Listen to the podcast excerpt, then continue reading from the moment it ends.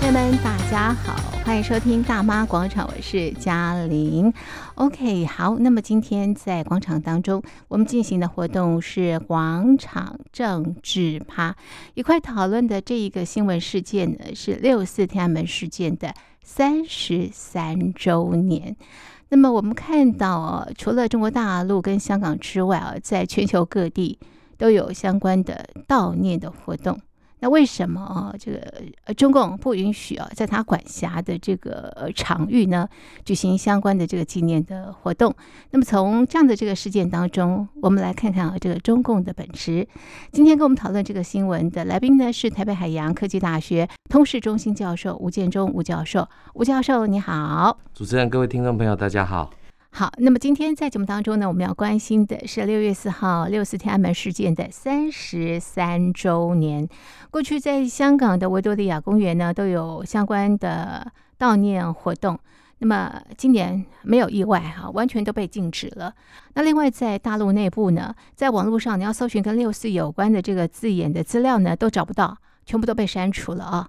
好，三十三年了，所以中国大陆对这个事件都希望大家不要知道，不要看到。吴教授，你怎么看今年的这个六四天安门事件的一些相关的纪念活动？是，呃，我想这个呃，每年的六四哈，不管是学界也好，或者是呃民运人士哈是，都会找出新的观点，还有找出这样的一个切入的角度。嗯那今年的六四特别的不一样，因为呃，刚刚主持人也提到，在香港的部分，因为港版国安法颁布之后，嗯那过去其实每年这个呃，在这个反送中运动之前，其实每年在六月四号的时候，这个有许多的香港人会聚集在维多利亚公园，然后来进行这样的一个纪念的活动。对，悼念。哦那呃，在随着港版国安法落地之后，其实我们看到今年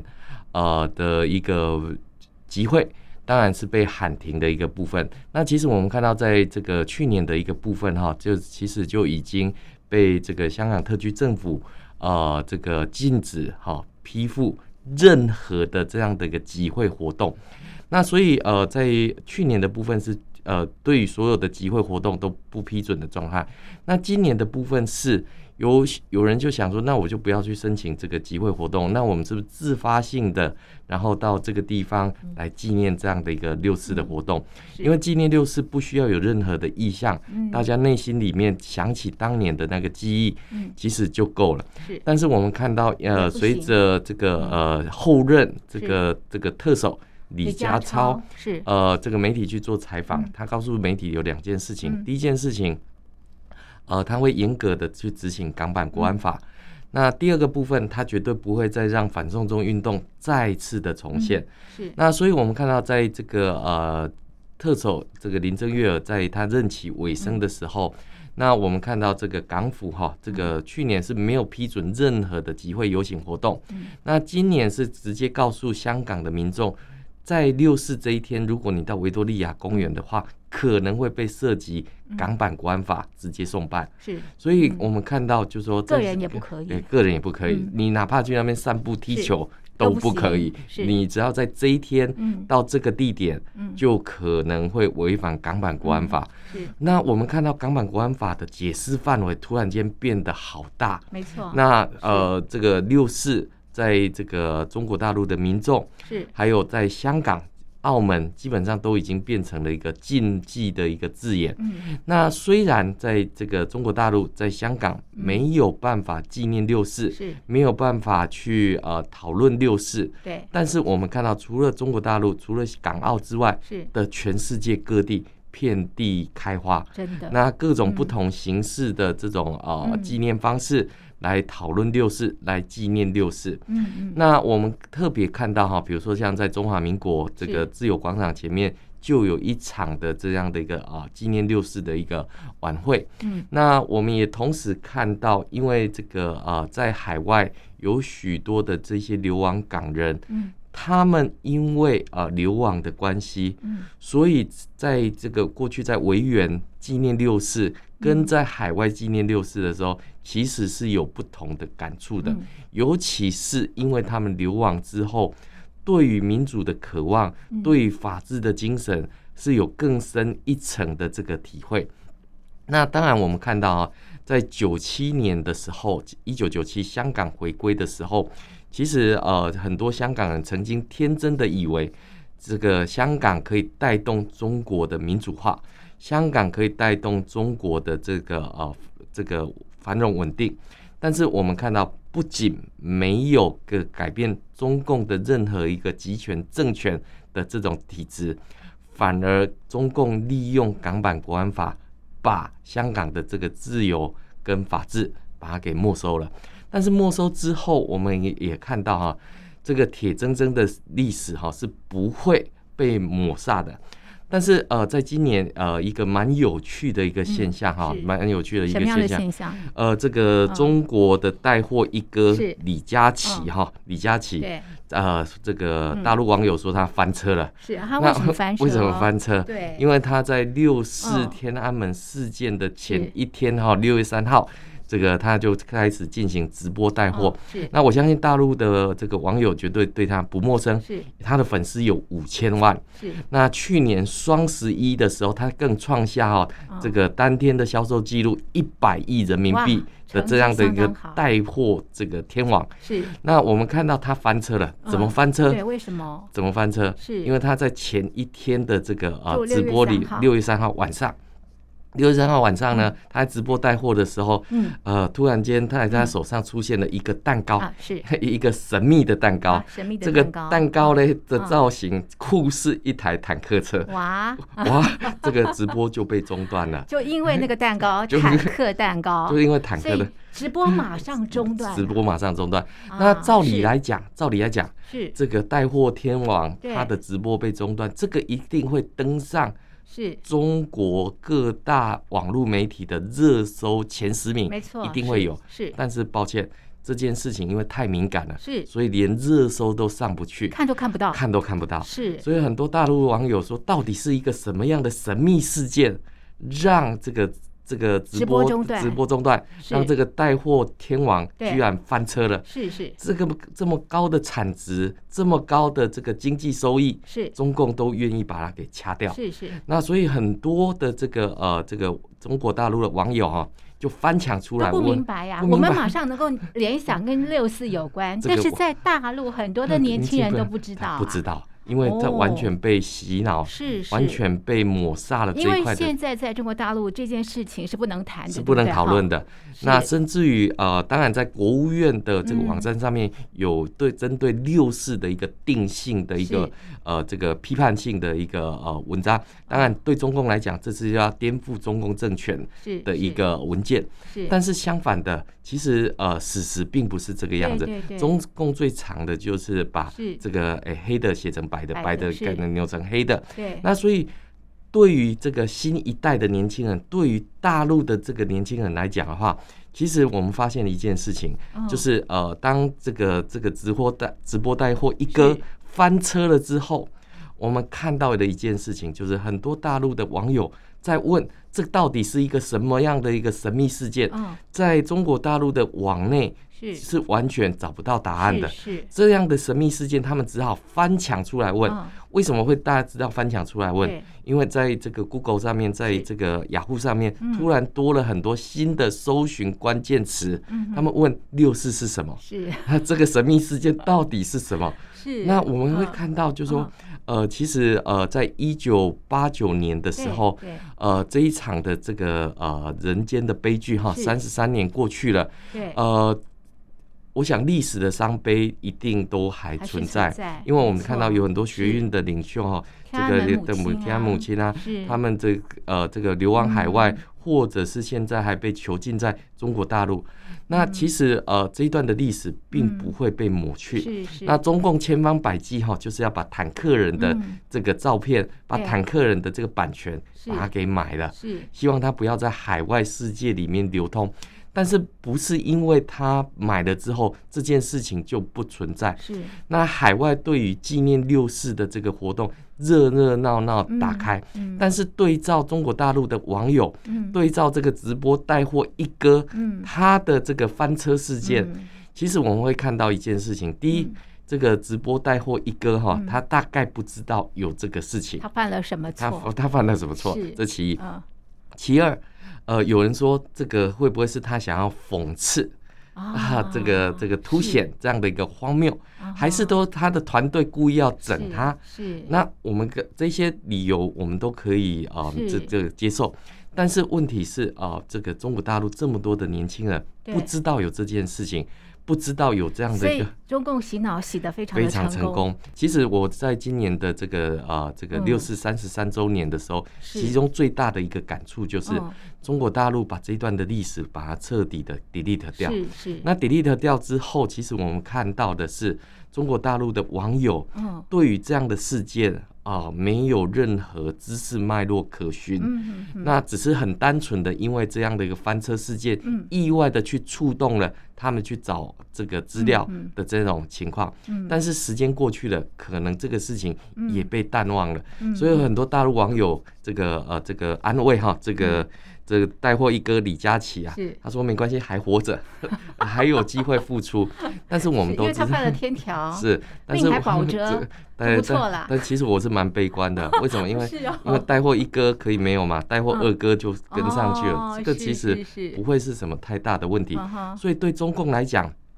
其实我觉得哈、国际社会犯了一个很大的错误，也是，就是一九八九年，当中共利用坦克车对，这个镇压年轻人的时候是，国际社会如果没有强硬的让中共知道，啊这样的行为是不对的，嗯是必须要被禁止的，嗯哼是跟违反国际社会的秩序的嗯的一个情况之下，否则我们怎么会看到二零一九年的时候，中共呃利用黑警嗯上街来镇压嗯嗯香港人？是，那是更早之前，我们看到，不管是啊、这个这个藏人也好，我新疆新疆人是也都一样。是那我们看到中共政权的本质完全没有任何的改变。嗯我们看到中共用军机嗯霸凌，嗯这个威吓台湾民众，是危害了这个东亚的这个区域的这些安全。嗯嗯那我们看到的是中共的邪恶本权里面一贯就是用镇压、嗯用恐吓的用这暴力种暴力的这种方式嗯是来威胁全世界。嗯嗯那中共这样子做没有受到任何的惩处，嗯那我们看到他就开始变本加厉嗯嗯来挑战区域的这种稳定跟安全。嗯最近有两件事情，是呃，一个是呃，我们看到澳洲的军机哈，在这个南海执行这个侦察任务；嗯嗯另外一个是加拿大的军机嗯在北韩上空这个征收任务。嗯那加拿大当然是在执行联合国制裁这个北韩的这个行动。是那我们看到中共的军机升空之后，嗯对于这个呃澳洲的军机放出了这个干扰弹。嗯然后对加拿大的军机进行危险的这个呃飞行行动。其实我们都可以看到这种暴力的本质，这种啊、呃这个不在乎国际秩序的这个本质，这个其实就是中共政权最铁铮铮的事实。嗯是所以我们可以看到，呃，当今年这个呃六四三十三周年的时候，其实它凸显出来的是，呃，国际社会呃这个呃看到了中共政权邪恶的这个本质。嗯为什么会有这个连结呢？因为我们看到，在今年乌俄战争的时候。苏联的呃，俄罗斯的这个坦克车开进去了俄罗、对这个乌克兰，是那屠杀了这些呃平民百姓。是所以很容易就做了这样的一个联想跟对照的一个部分。那特别的是哈，这些共产国家里面，它的这一些嗯，这一些镇压的这一些行为，其实是让国际社会越来越没有办法接受这样的一个威吓的这样的一个部分。嗯嗯那也因为是如此哈，最近我们看到有在全世界各地出现了这样的一个共鸣的这个现象，嗯嗯比如说。呃，像最近这个斯洛伐克的参访团嗯哈、来到台湾，是这个来跟呃这个台湾这个呃这个进行商务的交流，嗯还有我们看到这个斯洛伐克这个在今年的 WHA 是会议上面提案啊、呃这个希望这个台湾可以成为观察员，是其实我们看到，在三十三年前的这个斯洛伐克，当时叫捷克斯洛伐克，嗯哼当时有天鹅绒的这个革命，是其实也是就是苏联的坦克车进入捷克斯洛伐克去嗯哼镇压年轻人。嗯所以我们可以看到，就是共产政权的本质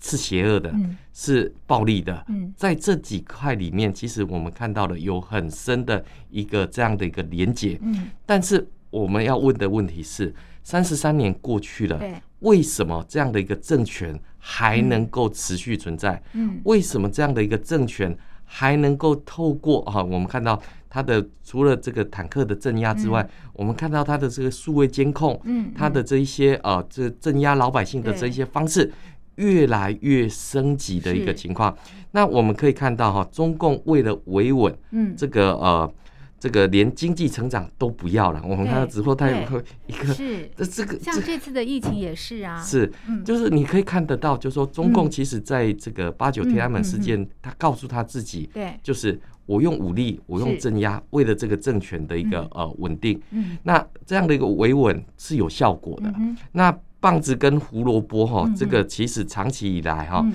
这个照理来讲，大家都知道棒子跟胡萝卜要并用，对，但是我们看到现在中共少了胡萝卜之后嗯，棒子还是很有用。嗯哼所以我们看到，在香港的例子嗯就是一个铁铮铮的例子。嗯那甚至于哈，我们也看到，呃，过去港人他们对中共政权嗯还有一些期待，是嗯好，这个期待中国是不是可以民主化，对中共是不是可以改变？是嗯啊，这个呃，这个改革开放之后可以，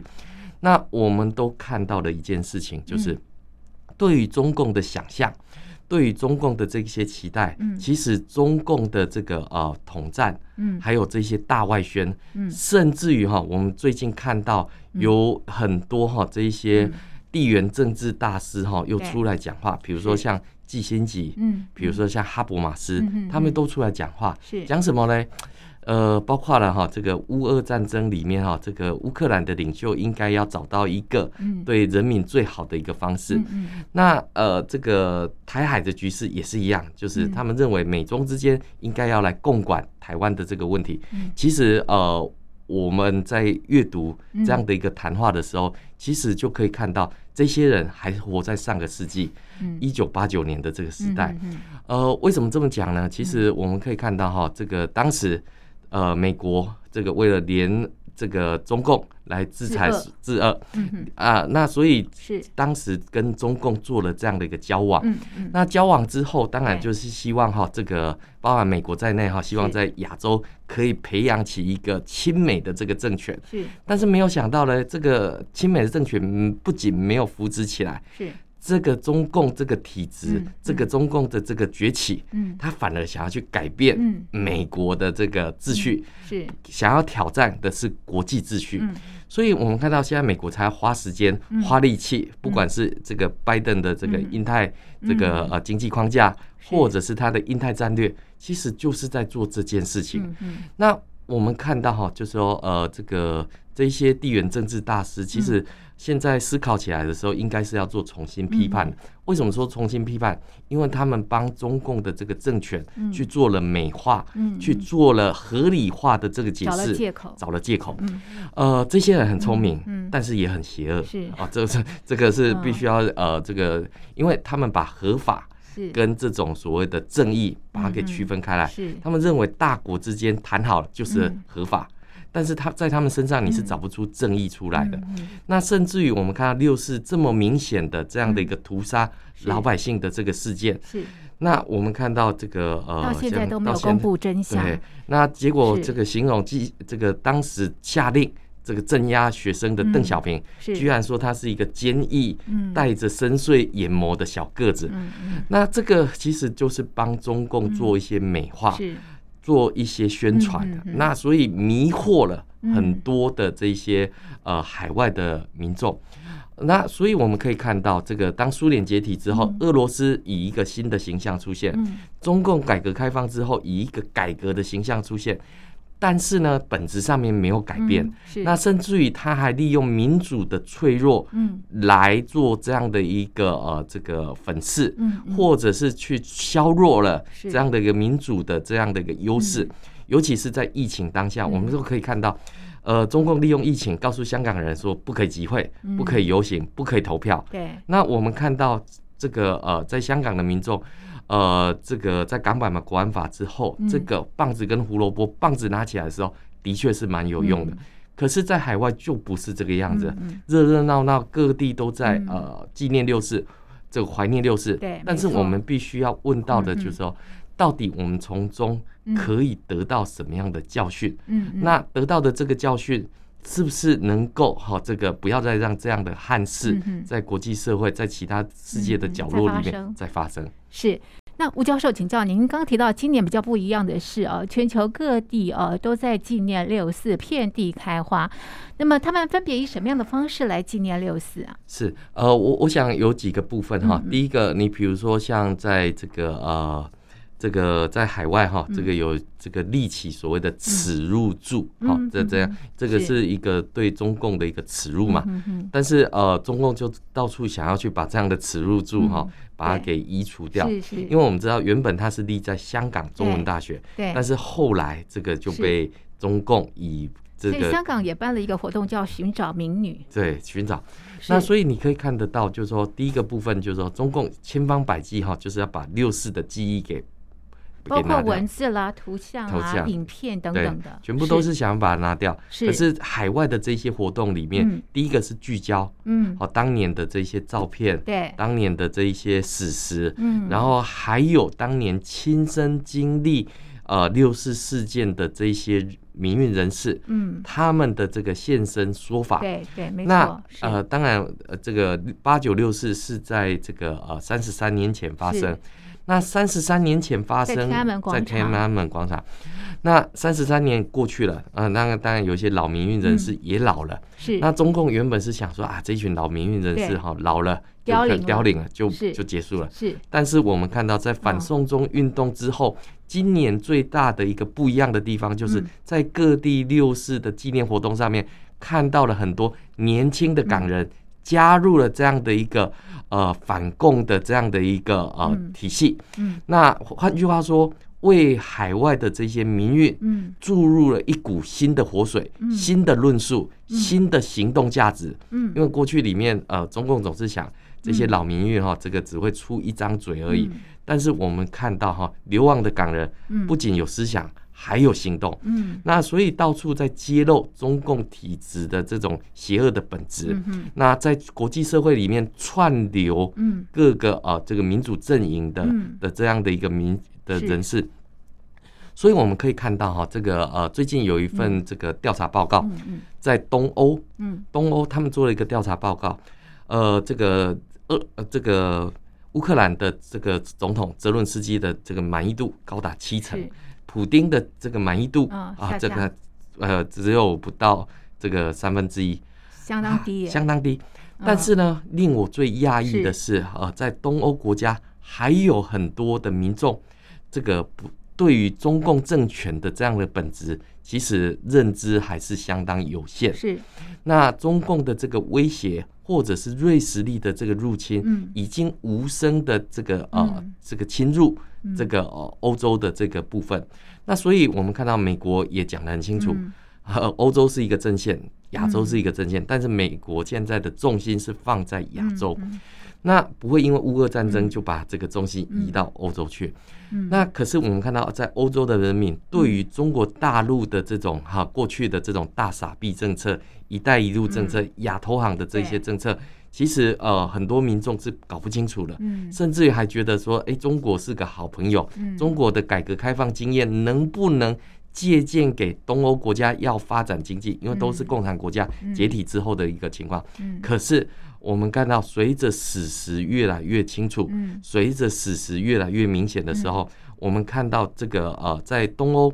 在这个中东欧的这些国家里面，嗯呃，还是有很多民众。没有办法去认清中共的这个政权的这个本质，嗯哼但是呃，这个对于中共政权本质的认识开始有一些提升，嗯哼我觉得这是一个蛮好的一个开始。嗯那当然，我们也看到这个呃，中共哈、在过去里面，包含这个立陶宛跟台湾嗯这个呃关系的外交关系的提升哈、中华民国在立陶宛有台湾办事处，嗯那我们也看到，就是说，因为中共的打压，嗯因为中共的这种威胁，反而让嗯这些中东欧国家开始想要认识中华民国，嗯嗯开始想要跟中华民国建立起友邦的这些关嗯系。所以因为疫情，我们看到这个中东欧国家不仅捐台湾疫苗，对，台湾也回赠口罩嗯是等等是，所以这种呃人权还有民主，嗯，这个是共同的语言的情况之下嗯嗯，中共的这一套暴力的本质，嗯，恐怕哈、这会越走越走进